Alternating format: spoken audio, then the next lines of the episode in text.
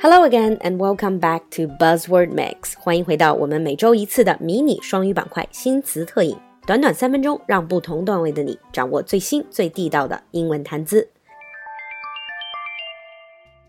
In today's Buzzword Mix，在今天的三分钟新词特饮里，our buzzword is drunk dial.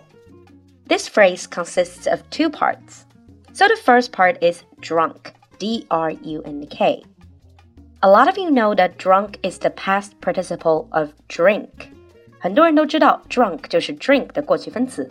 So if you say somebody is drunk, what you're saying is they have drunk too much alcohol and they're not clear-headed. 喝醉酒可以叫做 drunk。近些年来查得非常严的 drunk driving 就是醉驾。Then what is drunk dial? D I A L. When we are calling someone, we need to dial their number. 打电话时候的拨号叫做 dial. We also can use dial to mean to call someone. So as you might be able to guess, drunk dial means to dial someone's number when you're completely drunk. Drunk dial 就是酒后电话的意思。So drunk dialing is an intoxicated person making phone calls that they would not really make if they're sober. An intoxicated person. Intoxicated means drunk. It's just another more formal way of saying drunk. 醉酒的一种更加正式的说法可以叫做 intoxicated. And the opposite of intoxicated is sober. 反之就是 sober 清醒，没有酒精影响的这种状态。So an intoxicated person making phone calls that they would not really make if they're sober， 这就是典型的酒后吐真言，或者说是酒壮怂人胆。But what do we say when we drunk dial someone? Well, this is often a lonely individual calling to insult or get back together with an ex, usually at really inappropriate hours. 通常都是这种非常寂寞的人们在喝醉酒之后，在一个特别不合适的时候，比如说，比如半夜两三点 打电话过去，通常是给自己的前任，要么是去引起一场骂战，要么是去想要求他们回到自己身边。This is typical drunk dialing. The reason why people drunk dial, usually their ex, is because a lot of people are relying on liquor courage. Liquor means alcohol. Liquor courage is a courage you get from liquor. 借酒壮胆 liquor courage.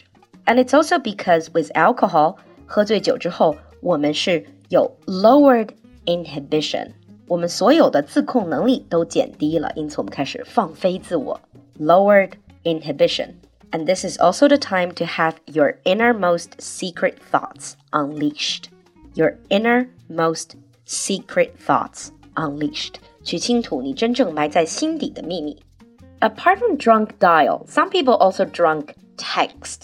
酒后的短信叫做 drunk text. Similarly, you also have sleep text. 半梦半醒之间发的这种短信叫 sleep text. 另外还有一种很尴尬的电话叫做 butt dial，用屁股拨号。This is usually you put your phone in your pocket and you accidentally call someone. 手机放在裤子口袋里，然后你坐下的时候，无意中碰到某个人的电话号码，就给他打过去了。所以今天我们看到的词是 drunk dial、drunk text、 sleep text and butt dial。